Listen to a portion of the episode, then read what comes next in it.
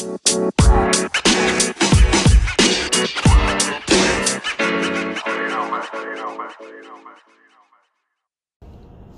365, what is up? It's little things in life sometimes that make the bigger impact.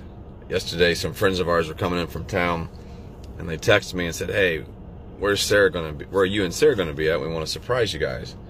But don't tell Sarah. I said, Well, she's going to be at this certain sports bar. Why don't you meet her there? So we go there. Cody and I go to the gym. Then we stop by a local sports bar, and Sarah's there with her friends. And then our friends from out of town came in and, and surprised Sarah. The look on Sarah's face was priceless, priceless because she hadn't seen these friends in a while. And it was just a small gesture. And even the people who stopped by to surprise Sarah told me later, you know what? We love doing stuff like this for you guys because you guys appreciate the small things. You're damn right I do. I leave notes for Sarah around the house every now and then. It takes me five minutes to write, I love you, have a great day. But she collects those, she holds on to them.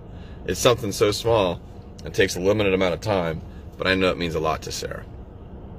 Driving into work this morning, I see the sun coming up. It's just a sunrise. It's something small.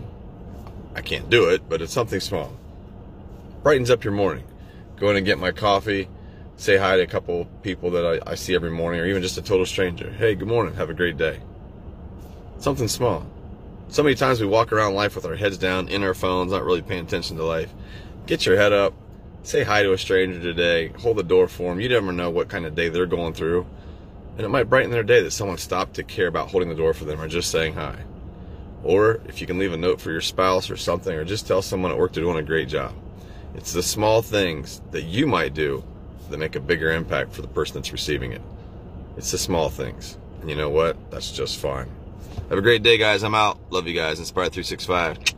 Hey, by the way, if you know somebody that might enjoy some inspiration and motivation, tell them to come to the page. They just might like it. And that can just be a small thing that you just did for somebody. See you guys. I'm out. Inspire 365. What's up? Happy Monday to you. If you make a mistake, you learn from it, you move on. If you make a mistake and you realize that it's still a mistake and you don't make a change, you just made two mistakes. This past weekend, Sarah and I were with a group of friends up canoeing and uh, just having a good time, relaxing, taking it easy, doing a little canoeing. kind of goes with what I'm just saying. If you're in the canoe and you both are canoeing the wrong way and you just keep going in circles, and you know that, hey, we're still making a mistake, but we're still going to keep doing it this way. You're just going to keep going in circles, and you just, like I said, made two mistakes. We all make mistakes. None of us are perfect. But you got to learn from it. Losses into lessons If you're going through life and you keep making mistakes and you make no change about it, don't be surprised if you get no progress. Don't be surprised if that mistake stays a mistake.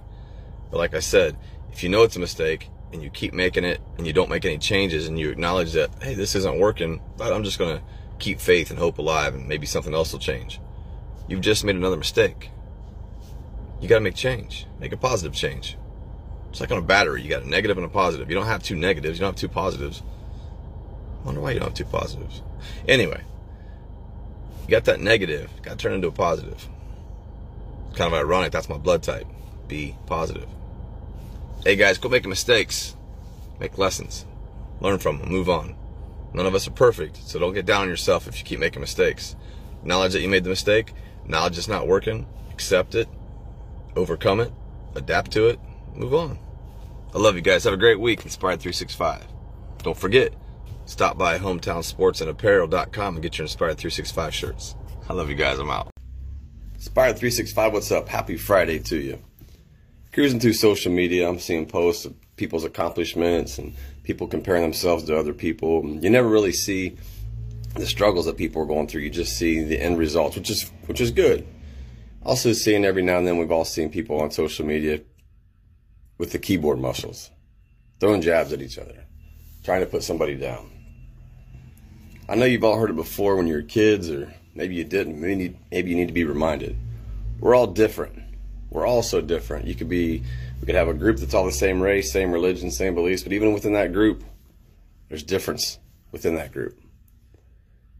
Nobody is exactly like you. No one's been through your struggles. No one's been through your gains. No one's exactly like you. We're all so different. Remember that. Quit trying to compare yourself to everybody else and just be you. You're going to have the struggles. You're going to have the bad times. You're going to have the accomplishments. Just be unique.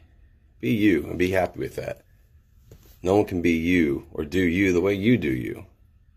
Just be unique and be happy with that. God created us all differently for a reason because we're all going to go through life a little bit different. We're all going to have some similarities, but at the end of the day, we're all different. But the one thing that we can be the same on is just being kind, being better. So today, just remember that you are kicking ass at being you and keep doing that. But there's only one you. Be happy with that and kick ass today. I love you guys. I'm out. Inspired 365.